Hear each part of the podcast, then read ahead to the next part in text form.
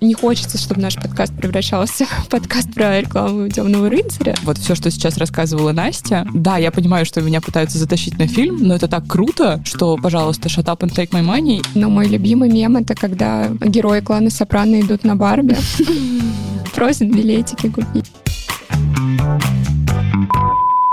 Всем привет! Это подкаст «Не верьте отзывам» и я его ведущая Света Храновская. Сегодня мы собрались э, с моими любимыми директорами снова, с нашим автором и директором по кринжу Машей Макаровой. Hi, Барби! И нашим редактором и директором по хейтерам Насти Коробенко. Всем привет. Она нарушила Настя. Блин, я не знаю идею. Она должна была сказать «Hi, Барби!» Так мы тонко намекаем на тему этого подкаста.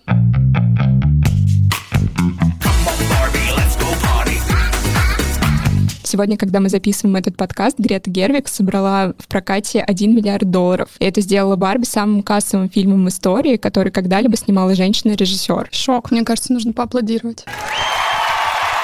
А я еще добавлю, что она сделала это за 17 дней э, с премьеры. То есть это очень короткий срок. И сегодня мы хотим разобраться, какое вообще влияние на этот кассовый успех сделала маркетинговая компания. И заодно разобрать самые прикольные рекламные кейсы других фильмов и подумать, э, так ли гениальна рекламная кампания Барби, или мы просто уже отвыкли. От хорошего маркетинга. Да. И зачем вообще нам нужен маркетинг до сих пор? И маленький дисклеймер, пока мы не убежали дальше по нашей теме очень интересной. Скажу, что в конце у нас будет уже наша, надеюсь, постоянная рубрика, где мы с девочками комментируем рецензии, оценки на какие-то свежевышедшие фильмы, рассказываем, согласны мы, не согласны, что мы об этом думаем, и в конце мы как раз-таки прокомментируем «Город стероидов», который мы недавно посмотрели. Мне кажется, здесь важно говориться, что хоть мы и заходим на эту тему, фильм «Барби» мы, конечно же, еще не посмотрели, потому что его пока не показывают у нас, но мы изучили очень много статей, посмотрели видео и в целом следили за этой маркетинговой кампанией. Вот, и нам стало интересно разобраться, как она работает и действительно так ли она гениальна, как кажется. Да,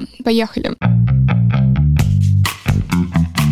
Если вы еще не смотрели, как и мы, этот фильм, то по-любому сталкивались э, с какими-то элементами этого фильма вокруг, потому что примерно год назад появился микротренд Барби Кор. Это что? Это не только розовая одежда и розовое все. Это, в принципе, такие винтажные э, наряды двухтысячных, которые могла бы надеть когда-то Барби. И они появились на полках магазинов даже без э, какой-то договоренности с э, маркетологами. Просто Барби настолько вообще запланила эту планету, что это каким-то естественным образом случилось. То есть это было даже до анонса того, что Грета да. снимает фильм? Да, даже до первых коллабораций с брендами. И, кстати, переходя к коллаборациям, их было больше ста. И это не только какие-то очевидные штуки вроде совместных коллекций с там Zara и другим масс-маркетом, не только роликовые коньки, которые дублировали те, на которых катается Барби и Кен в фильме. Это еще и какие-то странные продукты, например, внезапно страховка,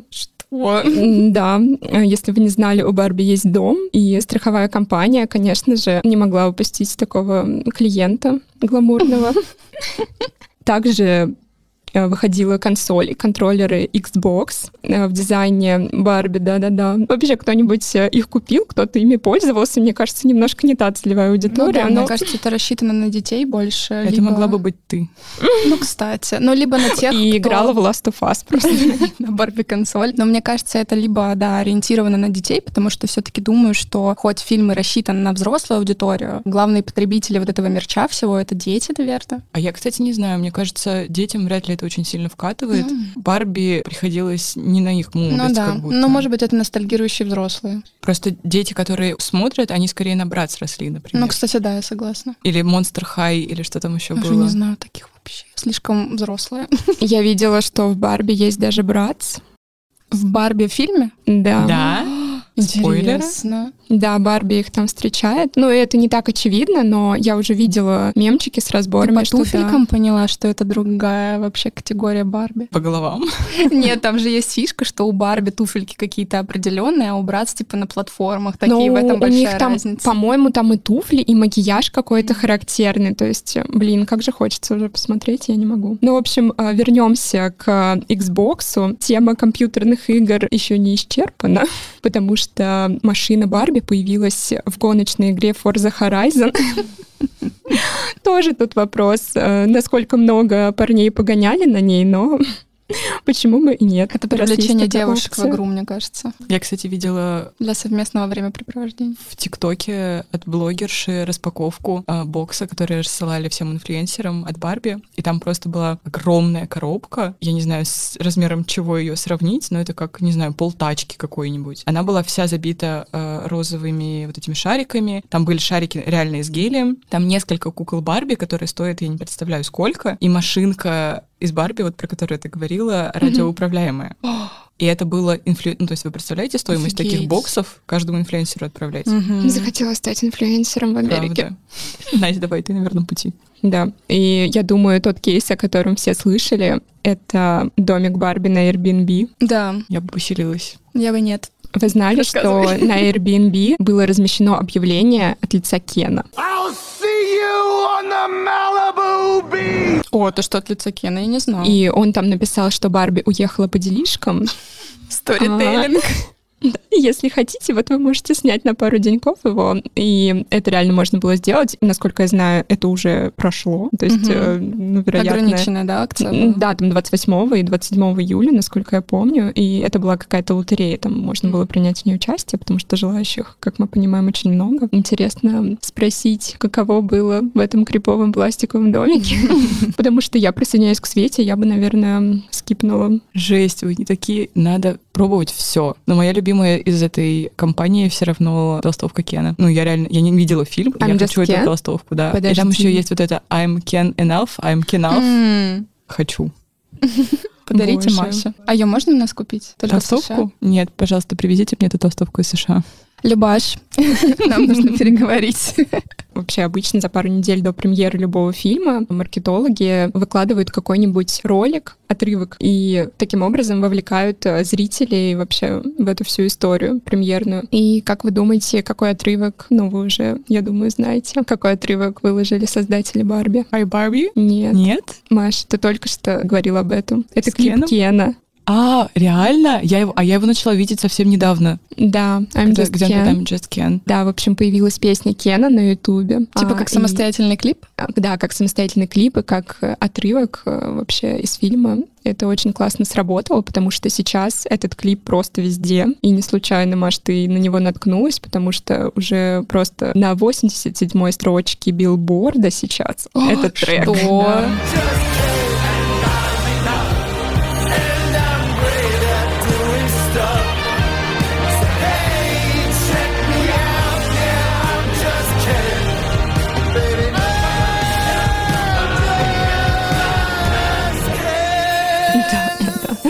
И э, недавно Грете Гервик исполнилось 40, еще один вау-факт просто. Угу. Она для меня навсегда милая Фрэнсис, такая да, воздушная. Юная. Да. В общем, э, на день рождения Райан Гослинг э, прислал ей танцоров, которые исполнили эту песню. Ну, кстати, это очень интересно, учитывая, что там в саундтреке вообще песни Билли Айлиш, не знаю, Ники Минаж, кто там еще есть? Калит, Дуалипа. Дуалипа.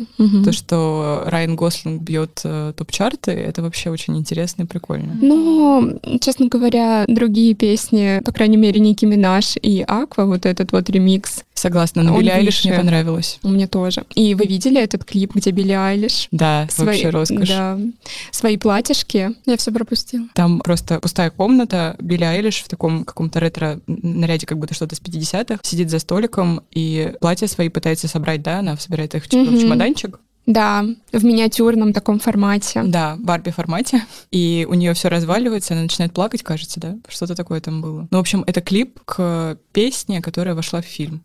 Но получается, что даже выбор музыкантов mm-hmm. это часть пиар-компании, потому что это очень громкие, популярные имена, да. которых ты как будто бы не очень ожидаешь услышать в А еще там были Барби. секретные песни, которые до выхода фильма никто не знал, и их, их прям выпускали буквально по одному исполнителей, которые там будут. И все ждали, что же это будет. Было очень много слухов, что там будет Тейлор Свифт. К сожалению, Но... этого не случилось. Эх, Маш, очень жаль. Да, и мне кажется, что не только в выборе исполнителей для саундтреков это все кроется, но еще и в выборе актеров, потому что в касте есть Эмма Маки, та самая актриса, которая просто дублерша Марго Робби, Да, кстати. по версии всего интернета. Пометочка — это Мэйв из Sex Education. Мгм. И сейчас мне периодически попадаются всякие видосики, где Марго Робби спрашивают, как вообще так получилось, что вы оказались вместе в этом фильме. И да, оказалось, что они с Гретой Гервик вдвоем приняли это решение, и они прям очень как-то классно сработались. И по словам Марго Робби, на съемочной площадке она поняла, что вообще на нее не похоже, потому что та более, та умеет танцевать, петь, а еще она знает французский намного Короче, лучше более неё. талантливая. Да, в общем, э, дипломатичный ответ вообще.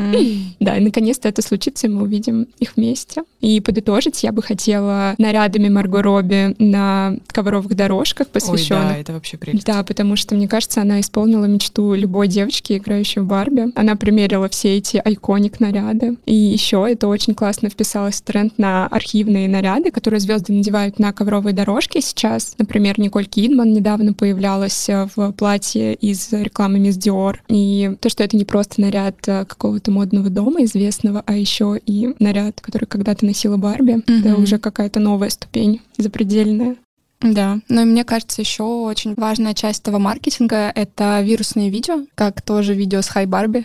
Да, и то, что розовая краска закончилась, мне кажется, это вообще была такая прям, Супер новость. да, супер новость и очень маркетинговая новость. Да, потому что я смотрю разные ролики на Ютубе про новости и разборы всяких таких штук, и все сняли про эту краску, Мгм. все. И даже если ты никак не интересуешься кино и том, что выходит Барби, ты узнаешь про Барби из этой новости. А теперь у меня к вам вопросик. Ну-ка. Вызывайте экстрасенса.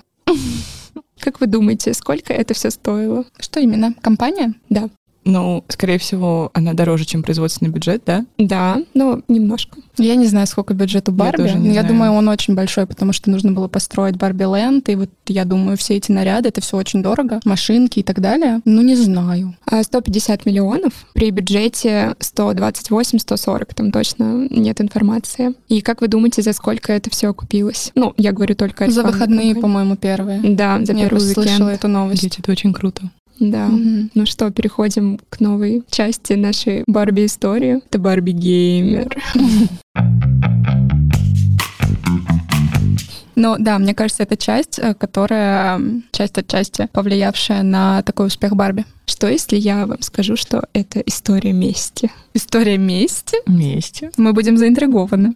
В 2021 Кристофер Нолан ушел из компании Warner Brothers, потому что они выпустили цифровой релиз а, параллельно с премьерой в кинотеатрах его фильма «Довод». Это ему очень не понравилось, и он расторг контракт с ними спустя 18 лет сотрудничества. О боже. А, ушел он в Universal. А как вы думаете, какая студия выпускает Барби? Warner Brothers. Да, по слухам, Warner Brothers знали, когда будет премьера Опенгеймера, потому что, уходя, Нолан договорился с Universal, и это было закреплено. А премьера Барби была не закреплена.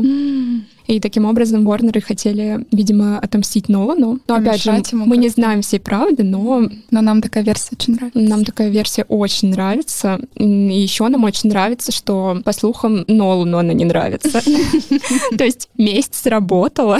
Его это очень выбесило. Хотя я хочу сказать, что у Опенгеймера тоже дела идут очень даже неплохо. Он, конечно, в два раза меньше, может быть, в полтора раза меньше заработал на данный момент, чем Барби, но все равно для такого серьезного фильма это все равно круто. Но какие у него рецензии? Мне кажется, Барби ругает больше, чем. Оппенгеймера. Мне тоже так кажется. Оппенгеймера я несколько раз видела у критиков из хороших таких прям уважаемых изданий, что они называли это чуть ли не фильмом века. И лучшим фильмом Нолана. Да. Да, и Нолан не хотел вообще э, какой-то активной, агрессивной рекламной кампании. Он хотел, ну, ввиду серьезности поднимаемой темы, чтобы это была какая-то такая спокойная премьера, потому что у него такой крутой каст, ему вроде бы Мгм. ничего и не нужно больше. Но хотел он этого или не хотел, но получилось э, куча мемов. Да, причем он к этому вообще не имеет никакого отношения. Это сделали зрители Угу. Да, мне кажется, э, маркетинг Оппенгеймера выехал на маркетинге Барби. Мгм. То есть, как бы, может быть, они пытались ему насолить, но вышло наоборот. Потому что у, у Нолана как бы были маркетинговые кампании мощные у его фильмов. И это не то, чтобы это режиссер-автор, который принципиально не хочет лезть во все коммерческое. Это не та история. И они реально помогли ему, по-моему. Мне тоже так кажется. И даже те, кто не знал про Оппенгеймер и не планировал идти, кажется, что при такой кампании Барбигеймер ты пойдешь туда и туда просто для того, чтобы Да. посмотреть и то, и то, потому что это сравнивалось. Мне что это кажется, это experience. да, какой-то experience посмотреть два этих фильма. Мы Да. даже с вами хотели бы пойти прям одним днем на оба фильма. Но мой любимый мем — это когда герои клана Сопрано идут на Барби. Просят билетики купить. И вообще, как Грета Гервик с Марго Робби фоткались с билетами на OpenGamer. Это тоже было забавно. Но это, естественно, не первая история, когда две громкие премьеры выпадают на один день. И я вам сейчас просто коротко перечислю, какие это были фильмы. Например, «10 причин моей ненависти» и «Матрица».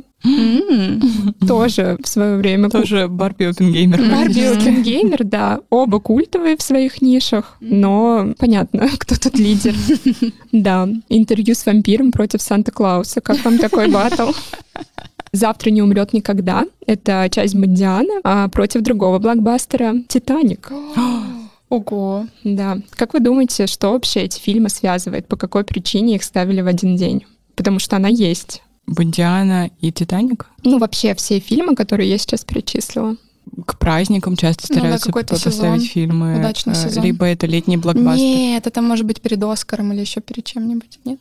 Нет, именно два таких полярных фильма. Студии шли на такой шаг осознанно, потому что они таким образом делили аудитории на женскую и на мужскую. Потому что «Титаник», несмотря на то, что это блокбастер, это все таки такой мелодраматический блокбастер. Ну, «10 причин моей ненависти» «Матрица», тут Понятно. все понятно, да. Сексизм. Ужасно. Да, и в этой связи очень интересно провести параллель между Барби и Оппенгеймером, потому что это фильмы как бы для всех, мне кажется. Ну, как бы номинально ты на них смотришь, и кажется, что розовенькая М, для конечно. девочек, черненькая для мальчиков. Но по факту они для всех интересны. Ну, так же, как и Титаник и Бондиана, по ну, факту. да, да. Ну, то есть принцип на самом деле тот же, просто вот я не знаю, пользовались ли в прошлом при таких дуэтах создатели тем, что их фильмы выходят в один день? Ну, типа, влияло ли это на успешность проката? Ну, как будто бы именно Барби и Оппенгеймер — это Они классно сработали кейс на того, контрасте. как они клево сработали, во многом благодаря соцсетям, потому что люди это сделали сами бесплатно и начали это форсить. И мне очень понравилось, как я увидела в одной рецензии, что люди посмотрят на этот уикенд, это было в преддверии премьеры,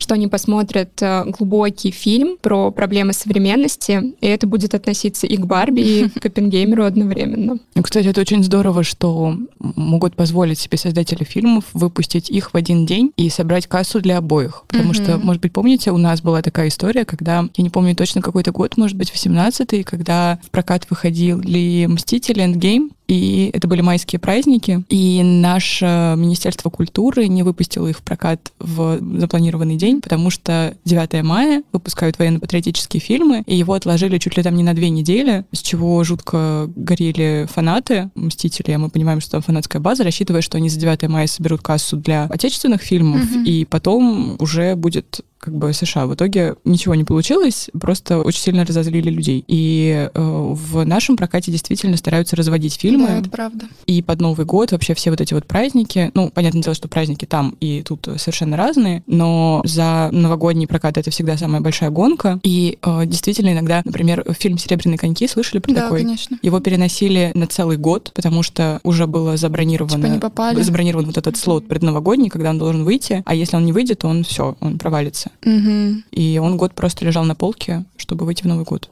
Интересно. Но у меня еще одна парочка осталась. Давай. Самая горячая. Напоследок ее оставила. Это тот же Нолан и Темный рыцарь. И это как раз подтверждение тезиса, что Нолан не гнушается масштабными рекламными кампаниями, потому что рекламная кампания этого фильма вошла вообще во все топы всевозможных рекламных кампаний по своему масштабу. А, и это «Мама Мия». О боже. Да. Круто. Но это похоже на Барби Оппенгеймера Да. уже. Да, и оба фильма на самом деле круто сработали. Ну, понятное дело, у Мамы Мия было а, похуже все с рецензиями и немножко похуже. Ну, ладно, не немножко, но с кассой было похуже, но Хотя Мэрил Стрип, извините. Да. Колин Фёрд. Извините. Тут я бы сказала, что это неудачное решение поставить их в один день, потому что фильм «Мама Мия», по сути, не нужен был никакой дополнительный маркетинг с таким актерским составом. Они буквально на постеры ставили просто весь свой каст, mm-hmm. и все. Им не нужно было выдумывать какой-то креатив. У них есть Мэрил Стрип, у них есть Пирс Броснан, Стеллан Скарсгард и молодые звезды типа Аманды Сайфред. А еще и они поют, и Но поют. это еще и Абба.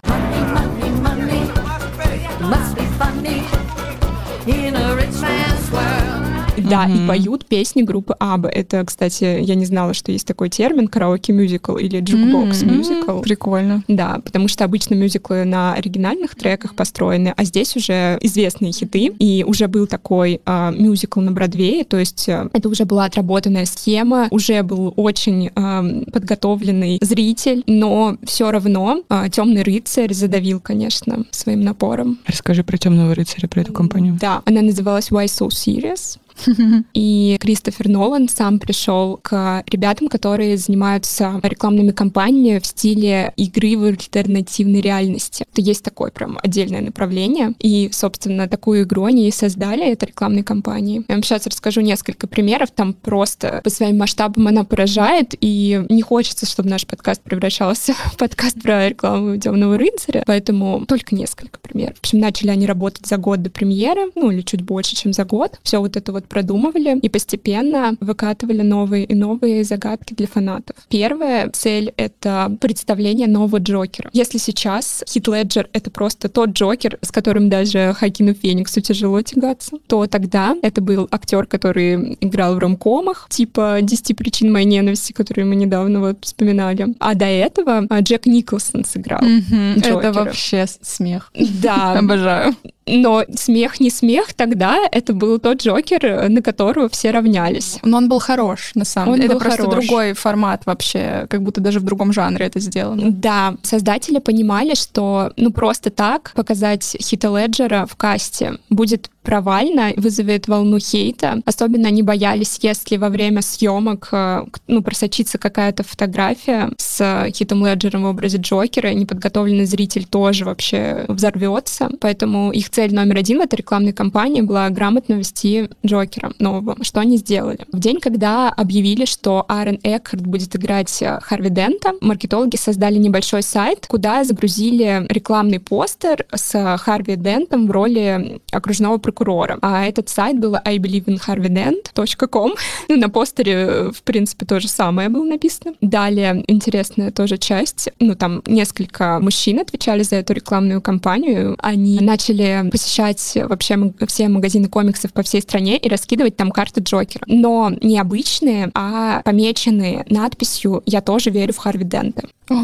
I Believe in Harvey Dent. Mm-hmm. Они их рассовывали прям вот по комиксам, по каким-то книжкам, куда-то вот, ну, прям запихивали, чтобы люди, найдя их, ну, ничего не поняли сначала, были огорошены, и потом полезли в интернет искать вообще, что здесь нахрен происходит. И они нашли эти карты, начали фотографировать, делиться друг с другом. И одному гению захотелось э, пробить вообще, существует ли такой сайт. Ну, раз есть I Believe in Harvey Dent, то есть ли сайт I Believe in Harvey Dent 2, .com. И реально был. Там была фотография того же плаката с Харви Дентом, но уже с надписью, а, которую оставил тоже якобы Джокер. Она гласила, если вы хотите, чтобы ваш голос действительно учитывался в этой компании, то дайте мне свой адрес электронной почты. Поклонники поняли, что каждое электронное письмо разблокирует, ну, пиксель с а, фотографией Джокера. И им понадобилось а, около 97 электронных писем, чтобы это сделать и увидеть там лицо Хита Леджера в гриме. Причем первые 20-30 тысяч писем очень быстро набрали, а остальные, там, в общем, нужно было бегать по всяким форумам, упрашивать других фанатов, в общем, давать огласку этой истории, чтобы больше-больше людей привлечь к этому действу. И в итоге за 20 часов это фото полностью разблокировали. Всего лишь за 20 быстро. часов, при том, что вообще не было никаких инструкций, это все чисто на каких-то, на энтузиазме фанатов держалось. Очень клево вообще. Да. И когда это фото разблокировали, довольно быстро его удалили. И там просто остался черный экран, но там черными буквами было написано ахаха разным шрифтом. И встретимся в декабре. Ну, то есть, э, когда люди кликали просто по черному экрану, они могли попасть в этот текст, и он вот так высвечивался. Mm. Это как бы кейс номер один. Начало этой рекламной кампании. Офигенно. Это очень интересно. Я на самом деле жалею, что я не была там и не могла вот этот опыт прожить. Дальше я очень боюсь уже напутать, потому что там столько деталей. Цель номер два — завируситься на Комик-Коне, не побывав на Комик-Коне. Нолан не хотел приглашать туда каст, не хотел никаких анонсов там делать, но он сказал, хочу, чтобы мы стали событием. И, собственно, так оно и получилось, но уже за счет э, самих фанатов. Сделали маркетологи Джокер-доллары. Ничего не напоминает? баксы. А мы мыслим, как они. Да-да-да эти Джокер-доллары сначала хотели просто кинуть в толпу, а, как Джек Николсон делал там на одном из кадров. Но это было небезопасно. Организаторы сказали, нет, мы такое вам не позволим сделать. Поэтому они договорились, что будут э, случайно, ну, короче, давать на сдачу эти доллары. А, типа с обычными деньгами? Да, и люди их э, случайным образом получали, когда рассчитывались, например, купили там футболку какую-то, хоп, у них там вместо обычного доллара Джокер-доллар. Класс. Очень да. Надо взять на заметку. Кого-нибудь засудили судили за такое, кстати. Ну, они придумали, как это все компенсировать людям. В общем, это был доллар, где в центре было лицо Джокера и была подпись «Why so serious?». Но там уже было понятно, что это Хит Леджер.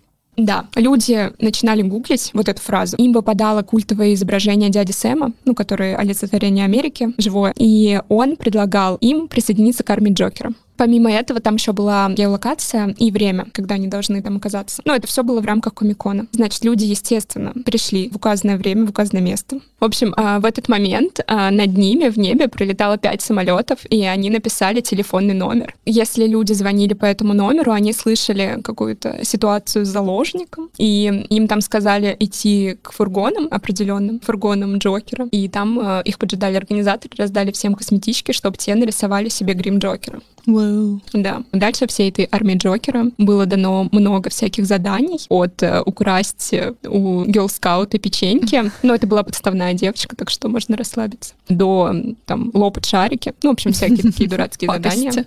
И номер три, на котором я завершу вообще свою историю про темного рыцаря, которая уже просто не хочет завершаться, это коллаборация с Nokia. Это вам не розовые роликовые коньки. Это коллаборация с телефонами, наверное, самая необычная, потому что они заложили эти телефоны в 22 торта. А на каждом из телефонов был написан номер, и если по нему позвонить, ну, зазвонит торт. В общем, нужно было вытащить этот телефон и также выполнять задание Джокера. То есть уже просто в реальности, не на Комиконе? Нет, это прям в реальности эти торты а, были в разных пекарнях по всей Америке. То есть ты просто покупал торт, он мог тебе зазвонить? Ну, не просто покупал торт. Там уже потом запустилась игровая механика, когда в этом квесте были определенные участники, и им пришла инструкция, да, сходить э, в эту Купить кофейню, торт. забрать торт, и, значит, да, он звонил. Начинался квест. Начинался квест, да, и люди снова выполняли задания для Джокера, и почему я решила взять вообще этот пример? Потому что здесь э, участники этого квеста действительно повлияли на сюжет фильма, потому что выполняя всякие разные эти задания, там э, в конце участники должны были добраться до шкафчика школьного, открыть его и получить э, значок. И этот значок, это был значок школьного автобуса, он э, потом помог Джокеру сбежать с места ограбления в фильме. Mm. Да. По сути, участники этой рекламной кампании, участники этого квеста, они действительно помогли Джокеру что-то сделать в фильме. Они прям чувствовали коннект. Блин, клево, это реально причастность такая. Да. Но то, что это все было построено вокруг личности злодея, то, что эта рекламная кампания набирала такие прям мрачные обороты, руководство немножко как-то напряглось. Угу. И потом акцент сместился на Харви Дента, угу. и там запустилась э, реально его кампания политическая, параллельно с Клинтон и Обамой, между прочим. И забавный факт, что не все вообще понимали, что он реально там персонаж фильма, а не политик. Да. да. И в конце все это завершилось э, такой арочкой позитивной, потому что появился знак Бэтмена, Бэт-сигнал. И можно так сказать, что эта рекламная кампания завершилась, э, что мы, конечно, очарованы Джокером. Но Бэтмена уже вызвали. Но Бэтмена вызвали, да. Я думаю, сначала стоит немножечко вернуться в прошлое и поговорить о, наверное, культовых рекламных кинокомпаниях, о которых вы, возможно, не слышали. Наверное, сначала хочется сказать, что в целом все, что происходит в кино, это как бы элементы маркетинга. Актеры которые появляются в кадре, это маркетинг, когда нам говорят фильм с Леонардо Ди Каприо, mm-hmm. мы сразу говорим, я иду, неважно, что там происходит вообще. Э, режиссер — это маркетинг, фильм Дэвида Финчера, и мы на него идем. Музыка — это вот то, что мы сейчас говорили mm-hmm. про Барби, когда какие-то известные композиторы или артисты исполняют саундтрек. Если используют какие-то необычные приемы, если используются технологии, как, например, было с 3D и Аватаром, вокруг этого была построена вся компания фильма, ну, да. ну и, собственно, поэтому он вызвал такой ажиотаж. Если используют, не знаю, однокадровую съемку, это тоже привлекает нас к фильму. Актеров, кстати, даже есть такой термин в кино провоз проекта. Если фильм э, с э, Брэдом Питтом, то он тащит на себе маркетинг mm-hmm. этого фильма. Что еще хочется добавить? Что в целом маркетинг — это обоюдоострый процесс. Он важен не только для продюсеров, чтобы окупить фильм, хотя, конечно, это первостепенная вещь, но на самом деле это удовольствие для зрителей. Вот все, что сейчас рассказывала Настя, да, я понимаю, что меня пытаются затащить на фильм, но это так круто, что, пожалуйста, shut up and take my money, Согласна. и, бога ради, я бы с удовольствием все это сделала делала. И отсюда вопрос тоже небольшой к вам. А, иногда вот такие штуки, когда маркетинг засасывает фильм, выливаются в фан-сервис, который у нас считается негативной штукой, за которой ругали, например, а, Паука последнего. Как вам кажется? Ваше мнение про фан-сервис? Важен баланс. С пауком, мне кажется, его соблюли. Вот меня всегда, не знаю, как вас, меня всегда с детства напрягало, что существует миллиард человек в пауков. Вот как вам такое? В моей картине мира это всегда вызывало вопросики. Я такая, М, что? Это же нелогично. Это прям реально боль детства. Да, а вот и как будто фильме... в последнем пауке они это объяснили. Они от, отработали Ну, хитренько поступили, да, но ты получаешь удовольствие от того, как они это объяснили. Не знаю, как у вас, ты такой, о, прикол. Ну вот я, честное слово, я не бешеный бешеный фанат Марвел. Я пару лет назад начала смотреть просто вот из интереса, чтобы быть в повестке. Я пошла на этого паука в первый день сеанса утром в зале. Это не в, не в центр я поехала, а вот в районе, в котором я живу. Это Москино, полупустой кинотеатр. Я смотрю, я там, мне кажется, пришла одна-одна. Все остальные были компашками. Было видно, что это люди, которые прям собраны вокруг этого Марвела. И тогда еще в сеть не утекло, что там... Ну, то есть ходили слухи, что в фильме могут появиться ну, да. Тоби Магуайр и Эндрю Гарфилд. Но не утекло утекло это в широком смысле. И когда они появились на экране, там такой стоял визг в зале. И я вместе с ними визжала. И я просто... У меня такая эйфория была после фильма, при том, что я вообще как бы не бешеный фанат. Поэтому я принципиальный сторонник того, что главное, что должно делать искусство, это вызывать у человека чувство. И если у них получилось вот такое чувство во мне вызвать движущимися картинками на экране, то все, они своей задачи добились. Это правда. Поэтому, если фан-сервис может вот такие вещи делать, бога ради, я пускай согласна. будет. Но на то он и фан-сервис, что удовлетворить фанатов, почему Да, нет? и я не понимаю, почему это плохо. Я тоже не понимаю, почему это плохо. И родился мем, как Эндрю Гарфилд на шоу Джимми Киммела или Джимми Фэллон, Фэллона. Одного из них. Да, в общем, да. Когда он пытался сказать, что нет, нет, что у меня там нет. И все говорили, господи, он получит Оскар за эту роль, а не за тик-так-бум. Ouch. Что еще хочется сказать? Ну, наверное, есть какие-то очевидные маркетинговые стратегии. То, что входит в press kit фильма обязательный, типа трейлера. Трейлер — это на самом деле отдельное искусство, и трейлеры делают компании не те, которые производят фильмы, а есть прям конкретные компании, которые делают трейлеры. И тут тоже такой интересный момент, что по-хорошему это просто какая-то обязательная вещь, чтобы показать, о чем будет фильм в двух словах, кого мы там увидим, как это будет по темпоритму и так далее. По факту они часто обманчивые, и это тоже стратегия маркетинговая, когда фильм продвигается продвигают условно как э, ужасы, а потом окажется, что это детектив. Или, наоборот, какие-то вообще противоречащие друг другу жанры. И монтируются они на самом деле так, я не знаю, замечали вы на себе это или нет, когда приходите смотреть какой-то фильм, и идет вот этот блок э, трейлеров перед ним, там показывают фильмы, которые я бы никогда в жизни не, даже не подумала их посмотреть, но когда я вижу эти трейлеры, я хочу посмотреть почти все. Я прям сижу и записываю себе эти фильмы, и потом я смотрю, а там, я не знаю, «Форсаж 8», «Форсаж 9». Я думаю, боже мой, Маш, ты о чем вообще думала, когда записала это себе? Что еще? О семье.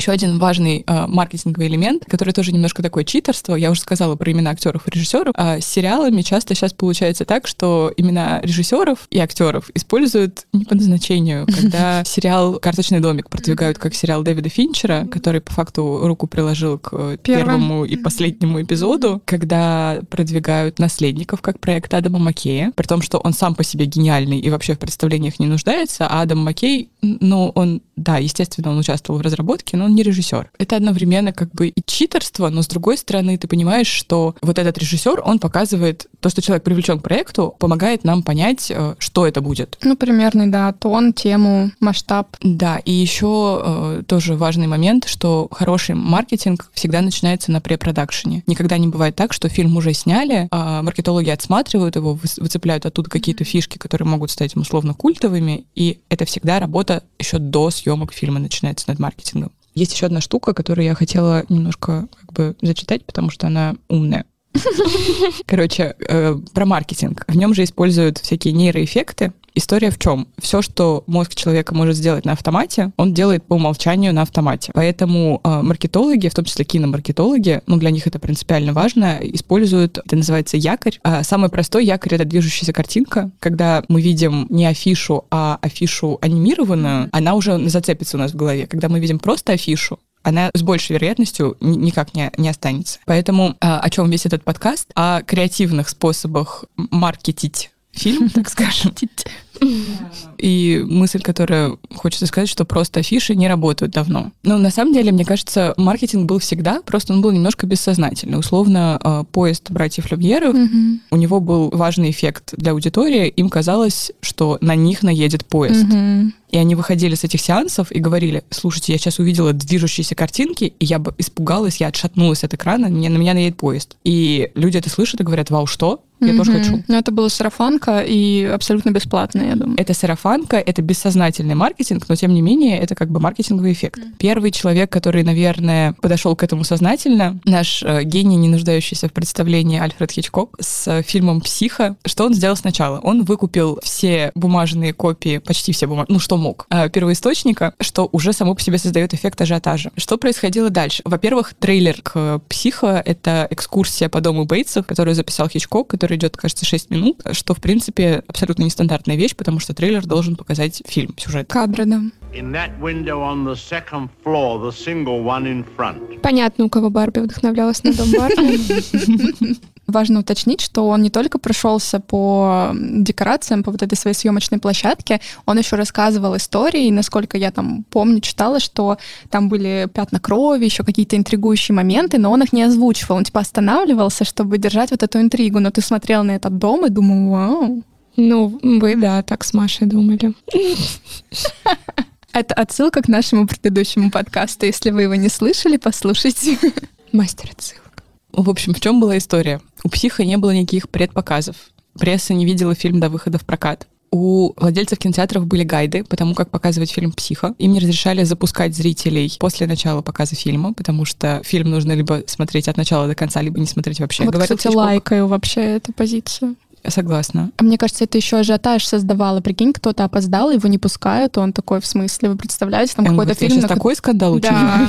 Знаете, кто я вообще? Не, но я думаю, что это создавало тоже определенное обсуждение, сарафанку, и тоже интриговало. Да, и в кинотеатрах еще стояли э, картонные фигуры Хичкока. Хичкок говорил, я так понимаю, там были приклеены надписи, что если вы посмотрели, не рассказывайте никому, да, чем я там видела, все закончилось. видела фотки. Угу. То есть Хичкок начал первым бороться со спойлерами, потому что в его фильме фильме это особенно вообще было важно. Ну да, это принципиально важно. Потом, после окончания сеанса, просто газ свет, и какое-то время ничего не происходило. Просто было темно, и, и зрители страшно. сидели, переваривали это. А потом включался зеленый свет, снизу подсвечивались э, лица. О, крипово. Да, и они выходили в свет в той же пугающей атмосфере, в которой они сидели все это время. А еще, насколько я знаю, что во время показа в кинотеатрах дежурили врачи, что тоже создавало некий вот этот эффект, что если, видимо, зрителям станет настолько плохо, угу. они смогут к ним обратиться. Это, по-моему, я тоже это читала, это, по-моему, было не у Хичкока, не у Хичкока? а у Уильяма Касла. Это режиссер фильмов ужасов 50-х тоже, ну, примерно то же время. И он действительно запускал такие штуки, дежурили медсестры. Он запускал в прессе объявление о том, что если кому-то станет плохо во время фильма, и он умрет, то, то он готов оплатить страховку. Господи, боже мой. Вот это благородство. И там действительно дежурили медсестры на показах на случай, если кому-то станет плохо. Случай, куда можно было интегрировать страховку. Очень клево, очень прикольно работает. Я не знаю, как бы я отреагировала на такой показ в реальности. Если бы я была его зрителем, наверное, я бы боялась идти. Но как кейс звучит офигенно. Не, ну, по крайней мере, в душе я боялась мыться после этого фильма. Бесплатно тоже. На заре расцвета интернета вышел фильм «Ведьма из Блэр». Это фильм ужасов, мокюментари, которая прикидывалась настоящим документальным фильмом про студентов, которые, значит, пошли разгадывать вот эту тайну «Ведьмы из Блэр». Создатели фильма, во-первых, сняли действительный документальный фильм для телевидения про «Ведьму из Блэр», запустили его, где рассказывалось на абсолютном серьезе, что такое существует. А по городу были расклеены объявления о пропавших студентах, и их искали. Там была ссылка на сайт Blair Witch, на котором можно было прочитать информацию о них. Там было написано, что они считаются погибшими уже. Ну, то есть все это было представлено как действительная реальная история. Бюджет фильма был как бы 3 копейки. Сейчас я найду точно сколько. 35 тысяч долларов. Вообще ничего. Это, ну, это реально снятый на коленке фильм. Заработала в мировом прокате «Ведьма из Блэр» 250 миллионов долларов. Капец. Плюс это был один из первых случаев, когда победили фейки, потому что интернет не особо проверялся, это были блоги, это были всякие такие штуки, и люди верили тому, что в интернете, просто поскольку это какой-то цифровой Ну да. носитель, который кажется авторитетным. И все это сработало и принесло огромную кассу. Ну, я так понимаю, что в какой-то момент маркетинг сам начал себя э, делать, то есть фильм начал продвигать себя, когда, насколько я помню, там были публикации в газетах, и, скорее всего, они были на базе того, что были вот эти объявления о пропавших людях. Да-да-да, реальные СМИ подхватывали э, то, что было на улицах расклеено, то, что было в интернете, и писали об этих студентах погибших. То есть это именно крутая цепная реакция пошла. Сейчас бы, наверное, за такое уже засудили, конечно, Мгм. но круто, что это работало. Не было понятно, насколько я помню, реально эта история или нет, потому что вот фильм, да, снят как документалка, и ребята там идут в лес, и с ними что-то происходит, и как будто бы, когда это показывают в кинотеатрах, у тебя немножко рушится это ощущение, ты смотришь художественный вымысел или реальную историю, потому что зритель очень сильно погружен в контекст, и ты не понимаешь. Но вот вы, когда смотрели этот фильм, вы же знали, что это Я не всё- смотрела, я очень боюсь его смотреть. Я тоже не смотрела. Я тоже не смотреть. смотрела. Мне вот просто интересно, насколько он хорош сам по себе без рекламной кампании. Если убрать вот этот эффект, что Я думаю, что он очень сильно пугающий. Да, мне кажется, он неплох. Возможно, нам чуть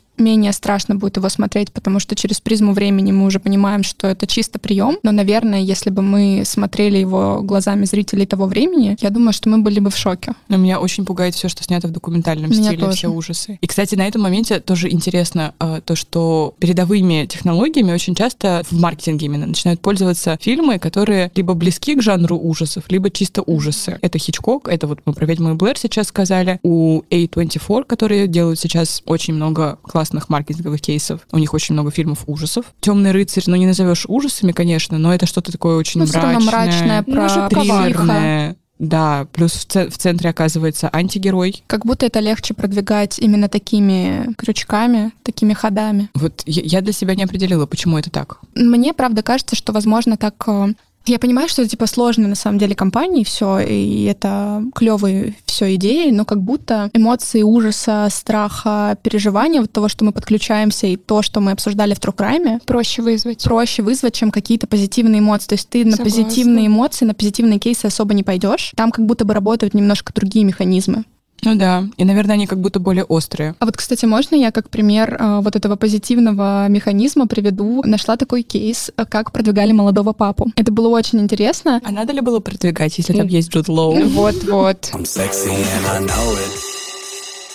Но это мы его обожаем, а кто-то, может быть, не обожает. Ну, покажите мне этого человека. И я брошу в него камень. В общем, для продвижения молодого папы запустили в Твиттере бот от имени iMan. Он анализировал а, контент странички людей, которые потенциально могли бы стать зрителями молодого папы, и от лица Джуда Лоу оставлял им всякие послания. О, боже мой. Ну, прям именно не от лица Джуда Лоу, а от лица Пия, как Блин, от лица от лица. Джуда Лоу. Нет, Ну это да. было от лица, от лица Пи. И там были цитаты из Библии, то есть он как бы анализировал человека и подбирал, типа, подходящие цитаты из Библии, как некоторое послание. Вот так это было, представляете? Мне кажется, это очень необычно. Я тут хотела сделать пометку, что вот, например, когда я читала про рекламную кампанию Темного рыцаря, это было в 2008 я понимаю, что сейчас это бы не сработало, потому что там очень сильно нарушаются вообще твои персональные данные, вообще частная жизнь, настолько вообще вмешиваются туда. Ой, а еще мне кажется, что тогда э, соцсети были не настолько развитыми, и Да. люди реально легко подключались к каким-то оффлайн мероприятиям. Сейчас все это просто происходит в соцсетях. Ну, кстати, тренд на соцсети тоже запустил в основном A24. Но мне кажется, в последнее время, как будто это сработало после карантина, все больше оффлайна начало появляться. То есть вот мы с нулевых М, ушли в соцсети, и все было там, и это дешевле и удобнее, но потом это всем так надоело, что сейчас Да. как будто очень много оффлайна начинает происходить Это тоже. интересно, да, мысль. Но как-то более бережно подходит к частной жизни людей и стараются Да. не лезть как Это будто сто бы. процентов. Ну, хотя Netflix все-таки шлет персонализированные имейлы, вот это вот все. Но раз мы начали говорить про соцсети, мне кажется, уместно поговорить про «Игру престолов». Напомню, что она начала выходить в 2011 году, и «Игра престолов», наверное, вышла в то время, когда запрещенная соцсеть, и, и же с ними стали набирать вообще популярности, как-то пользоваться ими стали. И они одни из первых подхватили эту идею. У них были аккаунты вообще во всех возможных соцсетях, там даже на Пинтересте, в Тамблере, а еще в каких-то вайнах. Это типа предшественник ТикТока, если я не ошибаюсь. То есть они были максим... ну, вообще максимально во всех соцсетях. И они начали продвигать такую штуку, что между сезонами они обязательно публиковали какой-то контент со съемок, то есть это были фотографии немножко, которые закидывали интригу или спойлеры, это были какие-то видео со съемок, плюс странички каждого актера были очень сильно развитыми, то есть со стороны актеров шло продвижение. И интересно, что у них в каждой соцсети был свой оригинальный какой-то контент. Там на Ютубе они, например, заливали ролики большие, типа бэкстейдж со съемок. И по ощущениям, самая активная и плодотворная для них соцсеть это была Twitter, потому что там можно было задавать вопросы команде, и команда на них реально отвечала. Плюс там в какой-то момент, я не помню, это, по-моему, уже было ближе к финалу, там запустили такой, я не знаю, что это фильтр-бот, а, когда ты лайкал а, посты с определенным хэштегом, связанным с «Игрой престолов», у тебя лайк превращался в огонь, который вот так горит, и типа была именно фишка, что ты как-то соприкасаешься с «Игрой престолов», и люди стали использовать этот твит чаще и чаще, лайкать, и таким образом эти посты тоже поднимались. И мне кажется, вот «Игра престолов» со своими соцсетями и, и с тем, что они в это пошли, не чурались этого никак и вообще использовали все по максимуму, это помогло им получить очень много бесплатного трафика, то есть бесплатной аудитории, потому что это просто очень сильно форсилось. Типа людям очень нравилось быть причастными к «Игре престолов». Плюс, мне кажется, я не знаю, наверное, это получалось случайно, и, и это просто работало как часть поп-культуры, но «Игра престолов» рождала огромное количество мемасов, трендов. Блин, ходор, мне кажется, это просто. Бороды. Мужчины начали носить бороды. Но мой любимый, наверное, ход — это стаканчик условного Старбакса, который на самом деле не Старбакс, а какая-то ирландская кофейня. И это было так смешно, потому что, ну, я не знаю, может быть,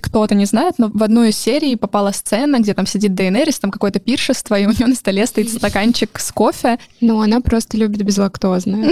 И это очень смешно, потому что, ну, невозможно поверить, что это реальность, потому что невозможно поверить, что люди, которые так тщательно ретушируют все кадры, все снимают, и никто это не заметил. Но это вызвало очень огромную буч в интернете, что все писали, что они заметили этот стаканчик, и это подтерли, типа после Мгм. этой шумихи, конечно же, это стерли перезапустили серию, в которой уже этого не было. Но фишка в том, что этот кейс обсуждают до сих пор, мне кажется. И понятно, что Starbucks, который в этом вообще никак не фигурировал, и Игра престолов получили очень много бесплатного а, какого-то трафика, бесплатной аудитории, и вообще привлекли к себе какое-то гигантское внимание. И это, это очень гениальный ход. Ты просто запускаешь этот стаканчик на сутки. Ну, собственно, вот эта тема с блуперс, неудачными Да, дублями, да, да, кстати. это я лично обожаю их смотреть. Да. это тоже. тоже бесплатный маркетинг. Я, извините, когда посмотрела офис, я пересмотрела все там получасовые, часовые У блуперсы с каждого делали. сезона. Пересмотрела. Ну, кстати, то, что ты сейчас рассказала, это такой хороший пример того, что сейчас не существует ничего одноплатформенного. Вот эта тема с трансмедиа, которая в начале нулевых к нам пришла, что столько платформ сейчас конкурирует за внимание зрителя, что тебе просто нельзя использовать только один кни- это канал воздействия. Ты должен использовать максимально все, и чем больше это будет, тем круче будет зрителю, когда ты на него и наружкой, наружной Ну да, рекламой, с каждого утюга, как это называется. и соцсети, и когда еще лучше, когда к фильму будет книга, либо как первый источник, либо ее напишут, Ну да. например, потом. А, компьютерная игра. А, ещё- ну, вот, кстати, у Нолана тоже а, Настя рассказывала, к началу тоже же была компьютерная игра Mind Crime, которую можно было играть, погружаться во сны. А,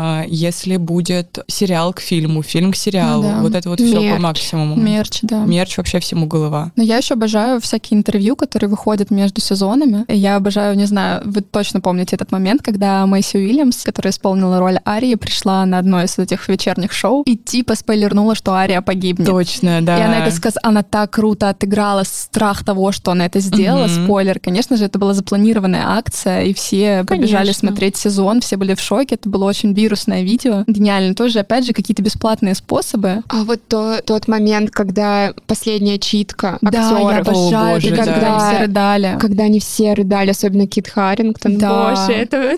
Я вчера это, это видео краш. пересматривала, да, потому что вот когда я готовилась к подкасту, я пересмотрела это видео и думаю, блин, это одно из самых трогательных. Вообще я поняла, что я очень люблю видео с финальных читок. Я вспоминаю финальную читку друзей, например, когда эпоха заканчивается, ты понимаешь, что ты не можешь это пропустить, ты не хочешь уходить из этого мира, Да. и как будто ты готов смотреть заново. Я согласна. Вот это у меня очень. сейчас так с наследниками, потому что они догоняют меня во всех соцсетях. Я просто, кстати, заметила, что HBO, я, по крайней мере, когда прошлый сезон наследников выходили, такого не замечала, что они создали отдельный аккаунт для сериала и начали какие-то мемные моменты из сериала такого серьезного постить, Ну вот и они, они попадались действуют сейчас, как Игра престолов действовала. Мне кажется, они пытаются прикрыть свой позор с идолом, Да. наследниками. Да, реально Его не перекрыть прикрыть. немножко. А еще прикольно из «Игры престолов» есть такой термин, как а, партизанский маркетинг, когда что-то случайное появляется, не относящееся, но относящееся к конкретному продукту. И вот, например, они расположили скелет драконьей головы на одном из побережий вот Великобритании. Он там офигенно органично смотрелся. Я видела эти кадры, потому что там такой как бы скалистый немножко берег, песочек, и как будто бы реально эта драконья голова всегда там лежала. Хотя ее сделали, по-моему, из какого-то дерева или из какого-то пластика, и они делали ее два месяца. И люди просто приходили на это, смотрели. Это такой как бы маркетинг. где- Нигде не подписано, что это «Игра престолов», но это есть явные отсылки, потому что они это сделали в определенный момент, по-моему, перед вы- выходом какого-то из сезонов, скорее всего, последнего. И то же самое, кстати, делали в «Клане Сопрано», потому что «Клан Сопрано» — это все таки такой сериал, который до «Игры престолов» был, мне кажется, вообще номером один на телевидении. И как везде там пишут и говорят, что он был такой великий, что он не нуждался в рекламе. Но перед выходом последнего сезона они запустили опять такой же партизанский маркетинг, и на улицах Нью-Йорка появились такси, вот эти желтые кэбы, а из багажника которых торчали руки, типа трупов. И рука была, ну, вот эти руки были очень реалистичные. Мне кажется, я бы не заметила. Я бы такая, иду, Нет, там иду на работу. Очень заметно. Там очень заметно. Сделала вид, что не заметила. О, ладно, ничего страшного. Я Типичный понедельник. Да, и там торчали вот эти руки, но там была маленькая наклеечка, что «Сопранос» только на HBO. И наклейка была такая маленькая, что не все это замечали, все видели просто эту руку. И даже были случаи, когда люди вызывали копов, потому что они думали, что это реальный труп в машине. И мне кажется, это тоже такая крутая реклама, которая соответствует тематике, в принципе, сериала, подогревает интерес именно к финальному сезону. Потрясающе. フフフ。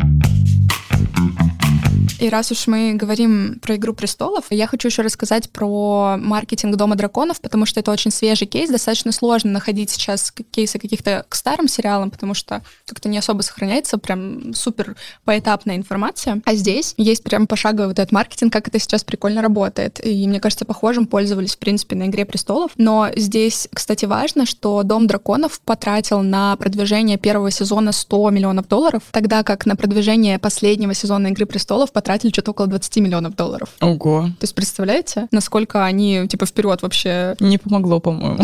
но я понимаю, что, конечно, у Дома драконов была задача затащить, наверное, к себе и преданную аудиторию Игры престолов, которая, я думаю, скептически может относиться к каким-то таким запускам, и плюс привлечь новую аудиторию. Но можно отследить, как это клево работало. Здесь, кстати, тоже будет фигурировать Комикон, так что в тему Настиного рассказа. А, в общем, первый шаг они сделали. Они запустили осенью, там, получается, за год до премьеры, они запустили осенью трейлер, в котором был чисто набор эстетических кадров, передающих атмосферу, темпоритм, и там почти не показывались лица актеров. То есть это было что-то такое немножко таинственное. Через полгода, где-то весной, они запустили уже трейлер, где была видна актерская игра, и уже были видны актеры. То есть более уже что-то такое конкретное. Тогда же весной они, в принципе, анонсировали дату выхода, что это будет август, и пр- представили всех актеров, и это запустило волну среди зрителей оценивания этих актеров. То есть люди начали обсуждать, насколько эти актеры подходят, э, насколько это соответствует первоисточнику, насколько это как-то вяжется с «Игрой престолов». То есть они запустили очень клевую волну обсуждения. А дальше летом, по-моему, за месяц до премьеры был Комикон. Они пригнали туда каст э, Дома драконов, и туда приехал Мартин, который уже несколько лет, ну как бы не несколько лет, который не приезжал туда на последних сезонах «Игры престолов», потому что он ну, неодобрительно относился к тому, что сделали продюсеры в итоге. Крестился. Удобненько. Да, и поэтому это вызвало ажиотаж, что приехал приехал Мартин, и он там толкнул речь и сказал, что «Дом драконов в надежных руках». Это очень клево сработало, что он там хейтил последние сезоны «Игры престолов», но тут сказал, что типа все будет клево. Сколько ему за это заплатили? Такой информации у нас нет. Вопрос, соврал ли он? И тогда же на этом же Комиконе показали полноценный уже трейлер, где появились драконы. Это очень важно. Да, и там же на этом комиконе они построили часть какой-то декорации с фильма, где можно было погулять, что-то пофотографироваться. И фишка была в том, что там было, опять же, очень много инфлюенсеров, которые создавали бесплатный контент и распространяли это. То есть это типа что-то эксклюзивное, но, естественно, оно пошло в соцсети, так что за месяц интерес очень сильно подогрели. Дальше будет шоковый шаг. Если честно, я когда узнала, я офигела. Оказывается, что у Duolingo еще во времена... Нет, это уже было, по-моему, после «Игры престолов», они они запустили курс по валерийскому языку. Да. И они его сделали вместе с лингвистом, который придумал валерийский для «Игры престолов». И, естественно, Дом драконов этих воспользовался, и они просто обновили этот курс, типа загрузили туда новые слова, там 150 или что-то такое, загрузили новые фразы, и это был новый инфоповод, потому что, если я не ошибаюсь, там что-то более 800 тысяч пользователей, которые подписаны на этот курс по валерийскому, то есть это большая аудитория. Они подогрели даже с этой стороны. Я вообще была в шоке, что такой курс существует. И люди учат валерийский. Я, кстати, еще видела в каких-то дейтинговых приложениях можно было добавлять себе, что ты знаешь дотракийский, валерийский, mm. какие-то еще языки. Прикол. Короче, потом они, видимо, начали работать немножечко на молодую аудиторию, которая там сидит во всяких снапчатах, с масками балуется. И они выпустили приложение с дополненной реальностью, где можно было... Помните, было что с покемонами, когда ты наводишь телефон, да. у тебя там покемон появляется. И они то же самое сделали с драконами, то есть ты из яйца мог вырастить своего собственного дракона. И тамагочи. Он, типа, да, типа тамагочи. Они выпустили такую штуку, и в день, по-моему, выхода или за день вых... до выхода премьеры первой серии они запустили в Снапчате маску с драконом. То есть если ты в селфи-режиме это делаешь, то ты можешь стать драконом, который там огонь пускает, либо можешь навести на небо, и у тебя летят эти драконы. Вот, и там была фишка, что они обещали, я не знаю, как там сейчас это происходит, но они обещали, что с каждым новым драконом в сериале будет появляться новая маска. Так они пытались поддерживать вот эту аудиторию. И еще весь август, вот как раз когда в конце августа была премьера, в Музее естественной истории Лос-Анджелеса проходила специальная выставка. В этом музее вообще есть постоянные выставки про разные цивилизации, типа Древнего Рима, там еще что-то. И вот они сделали отдельную выставку по Вестеросу, где были всякие штуки из фильма, всякие экспонаты, костюмы, и ты мог туда прийти и как будто это что-то реальное, посмотреть на это все. И в итоге вот этот маркетинг, он э, очень сильно купился, и первую серию посмотрели только в США два с половиной миллиона семей, там так считается, что одним телевизором пользуются несколько людей. Да, домохозяйство, как это называется. Вот, а до этого был рекорд 2,4 миллиона у эйфории, а тут 2,5. Типа они побили рекорд. Конечно, они потратили на маркетинг огромные деньги, естественно, там сделать какие-то маски, приложения по выращиванию драконов, и я думаю, запустить в музей выставку, это все очень дорого. Да, но учитывая, мне кажется, достаточно средние отзывы на Дом драконов и скептическое отношение, как бы рекламная кампания у них крутая. Типа, продвинули они это очень круто. Угу. Вопрос, сколько зрителей продолжили смотреть? Это правда. Но как кейс, он показывает пошагово, как сейчас это может работать и насколько заранее, вот как говорит Маша, что продвижение начинается еще на препродакшене. По факту это все очень сильно продумывается. Кстати, у нас на винзаводе тоже делали подобную штуку, усыпальницу.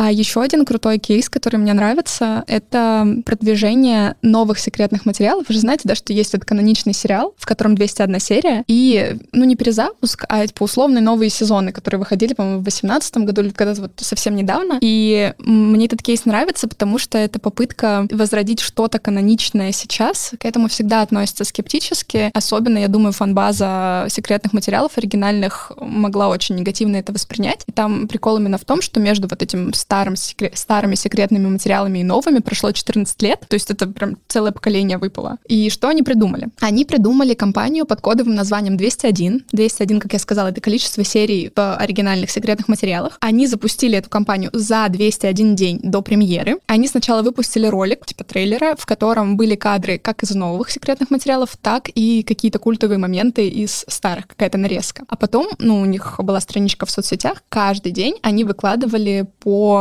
какой-то небольшой гифке, которая рассказывает сюжет серии, показывает каких-то монстров недели по каждой серии. То есть с первой, вторая, третья, четвертая, пятая. И получается, что ты за 201 день до премьеры мог либо освежить в памяти все серии, которые ты когда-то смотрел, либо, видимо, если ты не из поколения секретных материалов и все это пропустил, мог нагнать, то есть успеть посмотреть все то, что было до, и влиться уже в новый сезон. Это было важно, потому что это был как бы не перезапуск, это было реально типа продолжение. И было важно знать концепт. Ну и бонусом а, зрители в течение вот этих 201 дня могли в соцсетях общаться с исполнителями главных ролей, и они им там реально отвечали, и то есть там была какая-то прикольная коммуникация. А еще за два месяца до премьеры они приземлили летающую тарелку огромную а, где-то на одной из центральных улиц Нью-Йорка. И мне тоже кажется, что это очень прикольный такой кейс, необычный, когда тебе нужно ввести в контекст аудиторию.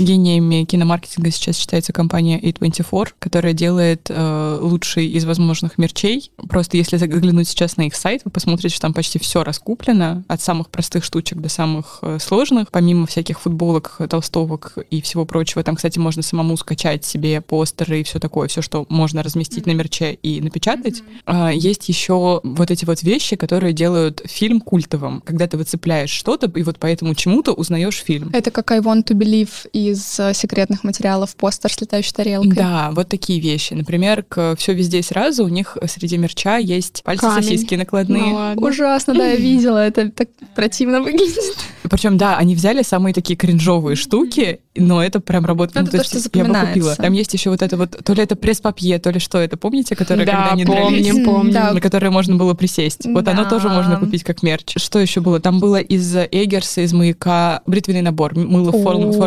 русалки Жалко, не лезвие. Очень красиво. Потом там были почему-то пазлы с рукой Леди Бёрд в гипсе розовом. Помните ее? Mm-hmm. Почему это пазл, никому не понятно, но это все было раскуплено. Видимо, иконик. Айконик. Но вот какие-то штучки, они очень клево выцепляют какие-то культовые образы, элементы образов из своих фильмов Маш, и выпускают их как мерч. У тебя есть информация, что они выпустили к солнцестоянию? О, к солнцестоянию. Кстати, я знаю, что они делали тоже пазл с головой девочки к реинкарнации, а что они к солнцестоянию, я не знаю. Это тот пазл, который я бы, конечно, не повесила у себя. И вообще не стала бы покупать. В тему какого-то кринжа рекламного. Я не знаю, но это выдается как реальный факт. Может быть, это какая-то подставная штука. Но как продвигали Декстера? Все же знают, да, что Декстер — это сериал про маньяка-убийц, который работает в... Как, кто он? В следственном отделе. Как они его продвигали? А, там в заставке, как бы заставка построена на движении как бы крови, кровавых пятен, потому что Декстер по крови определяет, там, как был совершен удар или как погиб человек. В общем, в разных городах э, США были разные фонтаны, и они подкрасили воду в красный. И типа Ой. эти фонтаны как будто бы источали вот эту кровь. И я видела фотки, это выглядит ужасающе. И там еще была такая фишка, что эти фонтаны были оцеплены вот этой желтой лентой, которая используется в фильме. Поэтому это выглядело как реальное место Жесть. преступления. Я вспомнила сейчас аниме даже в котором а я Кубрика. Ужас. И я одну Точно. фотографию видела, где возле этого фонтана стояли люди в белых халатах, где на спине было написано Декстер. Но там какая-то фишка была, что создатели сериала открещивались, говорили, что они не имеют к этому никакого отношения, потому что, мне кажется, это вот как раз-таки та реклама, которая прям на грани. Это очень тебя впечатляет За и пугает. даже. Да, это вот, мне кажется, тот самый продвиженческий кринж. Мне тут хочется, кстати, спросить вас, насколько за гранью последняя реклама Netflix, то, что они сделали с первой серии нового сезона Джейн Зоффл. Mm. Здесь, конечно, ну, придется, наверное, немножко спойлернуть, хотя это в начале серии уже становится понятно, что э, главная героиня Джоан оказывается в центре сюжета сериала по мотивам собственной жизни сервиса Стримбери который, конечно же, отсылает нас к самому Netflix. И оказывается, что она, когда покупала подписку, поставила галочку, что ее жизнь могут использовать в качестве сценария. Ну, то есть, э, в принципе, то, что может каждый из нас невольно сделать. Потому что мы не читаем никогда пользовательские соглашения. Да, кому нужны инструкции? А, и, в общем, э, к выходу этого сезона запустили, кстати, вот э, в промо-компании Барби был тоже похожий кейс, запустили селфи-генератор Барби, где можно было вот свою фоточку подгрузить, и, и все еще можно это и сделать. все еще можно это сделать. И, там... и это выбесило всех уже, мне кажется. Колитесь вы сделали, я нет. Я тоже нет. я Богу. тоже нет, потому Ей. что я не пользуюсь такими штуками, потому что, ну, мне кажется, что зачем отдавать свои какие-то фотографии, разрешения. В какой-то базе Ну, что Ну, это? короче, Паранойя. я, понимаю, что они уже есть, скорее всего, у них, если им нужно, да.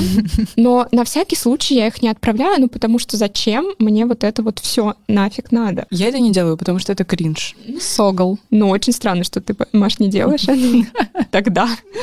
Кринж бывает разный. И вот, они сделали такой же селфи-генератор к этой первой серии. Нужно было загрузить свою фотографию, и там а, просто получался постер этого сериала, ну, постер этого сериала из первой серии, а, и твое имя, И что ты awful. да, что ты awful, в общем. И люди очень э, счастливо это все загружали, загружали туда своих питомцев. И в итоге что делал, сделал Netflix спустя там несколько недель? Люди просто вышли из дома и увидели на фасадах зданий свои лица, вот эти все нагенерированные фоточки, в том числе и своего несчастного кота, который уж точно сам согласия не давал на использование. Они вот дали, там была такая галочка, они это сделали. Это такая же хитрость, как в Да, сериале. да. Надо было думать. Да, таким образом а, создатели показали, что вот, вы только что посмотрели Мгм. эту серию, и вы не научились на опыте героини. Блин, это гениально. Социалочка. Мне прям очень понравилось. Хотя тут Этично? Не очень. Не Работает? очень. Да.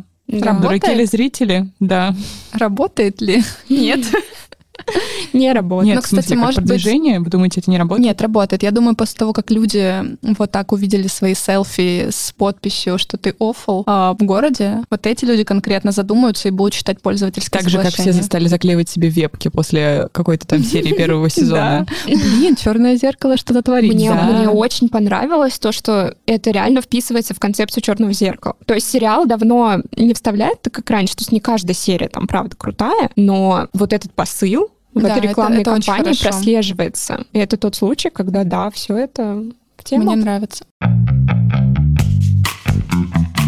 А теперь наша постоянная рубрика, где мы оцениваем оценки зрителей на разные фильмы. И сегодня, как мы уже сказали в начале, мы хотим поговорить о «Городе астероидов», последнем фильме Уэса Андерсона, который, мне кажется, по моему мнению, жутко недооценен. Особенно меня удручают рейтинги там, на том же кинопоиске 6,5. Мне хочется плакать потому что я, в общем-то, в восторге от этого фильма, и я не могу сказать, что я какой-то ярый фанат Уэса Андерсона. Да, он снимает супер, мне нравятся его фильмы, но я не, сказала бы, что я там его фанатка, как, например, я фанатка, не знаю, Вуди Аллена, например. А, мне просто очень нравится то, что он делает, и даже во многом не за визуал, а за смыслы, которые он несет. И для меня в «Городе астероидов» очень много клевого смысла. Я не знаю, как вам, но, например, первое, что бросилось для меня в глаза, я, когда училась в университете, я очень увлекалась э, театром абсурда, это какая-нибудь там лысая певица Ионеско, либо в ожидании Годо. Я очень любила эти абсурдистские тексты, в которых вроде бы ничего не происходит, они для меня очень смешные. И в диалогах в этом фильме я это увидела, особенно вот в той части. Этот фильм трехсоставной, там типа три уровня, телевидение, театр и сама пьеса, которую там ставят. И вот в этой пьесе диалоги, мне кажется, очень сильно отсылают к театру абсурда. Это, конечно, мои додумки. А об этом ни Уэс Андерсон, никто вроде бы из съемочной группы не говорил, но я это прям услышала, и я прям, э, честно, смеялась очень во многих моментах. Это очень смешно, и я уже, конечно, начала притягивать за уши вот эти штуки и поняла, что так как действие этого фильма происходит в 55 году, и весь этот фильм — это отсылка к 50-м, и там вот эти три слоя — это телевидение 50-х, а это театр 50-х, и вот, собственно, действие тоже в 50-х происходит. И почему я придумала вот эту привязку к театру абсурда? Потому что как раз-таки в 50-х появляется театр абсурда, он зарождается, и мне кажется, что какое-то влияние все-таки на фильм произошло здесь. И даже если не углубляться в какие-то смыслы дополнительные, мне было просто очень весело это смотреть, хотя тема там совсем не веселая. Да, Настя? А, для меня это отнюдь не веселый фильм, потому что я, может быть, местами не поняла вообще, что к чему, потому что очень сложно, правда. Ну, то есть ты в процессе просмотра стараешься э, не анализировать то, как это сделано, ты просто пытаешься поглотить вот эту эмоцию. И для меня эта эмоция была такая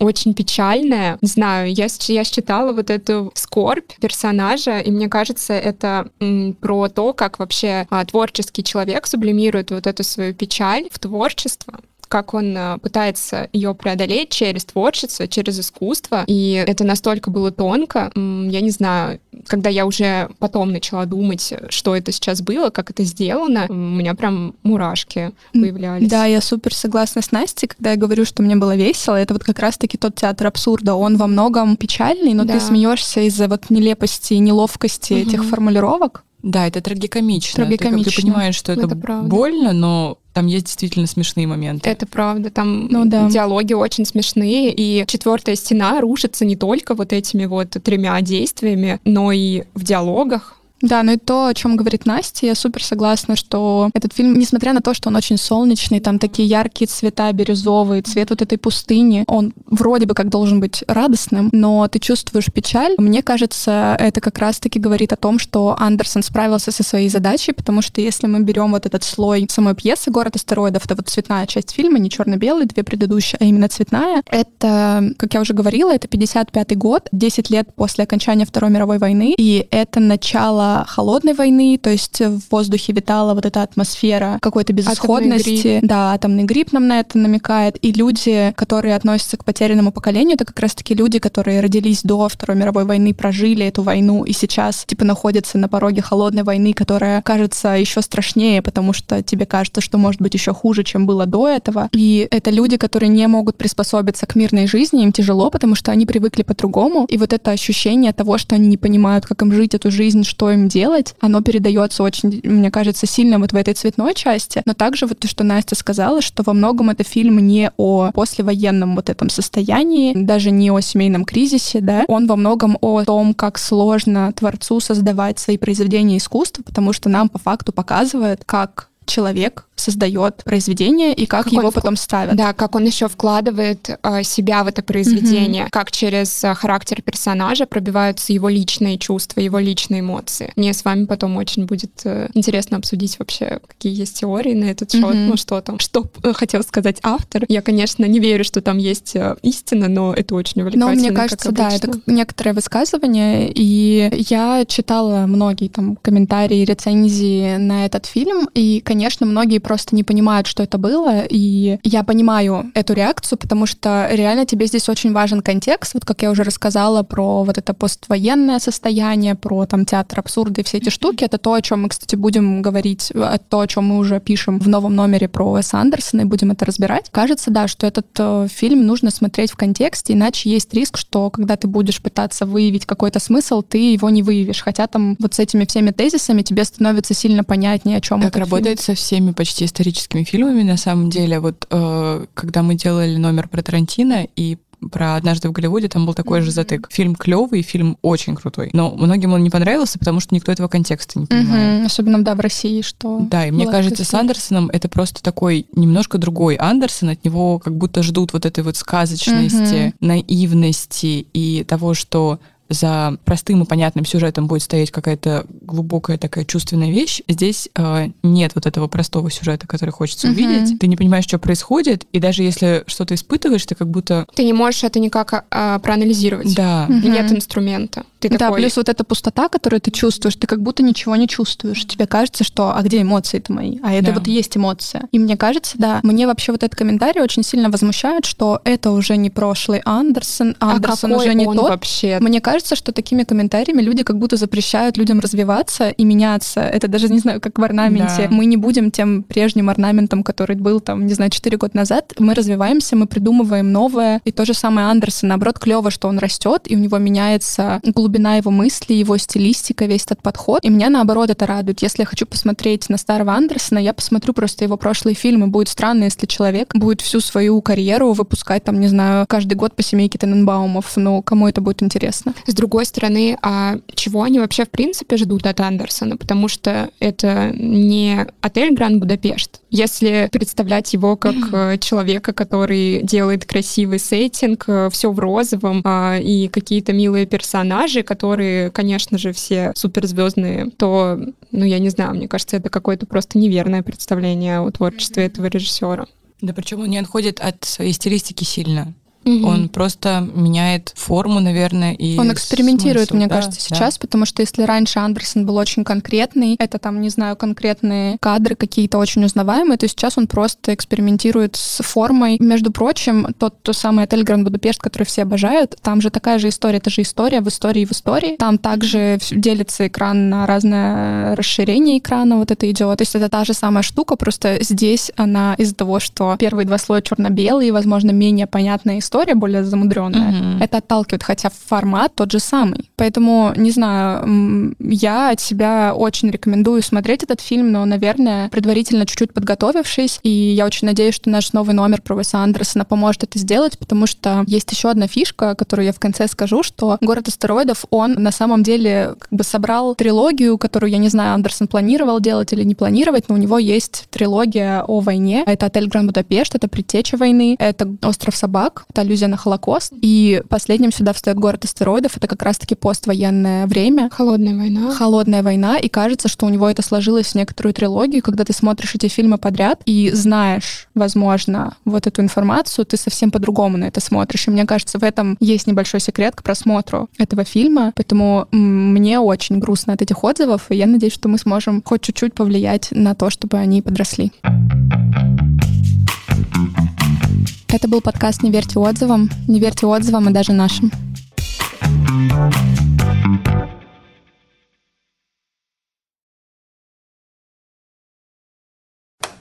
Моя запрещенная соцсеть. Кат, кат, кат.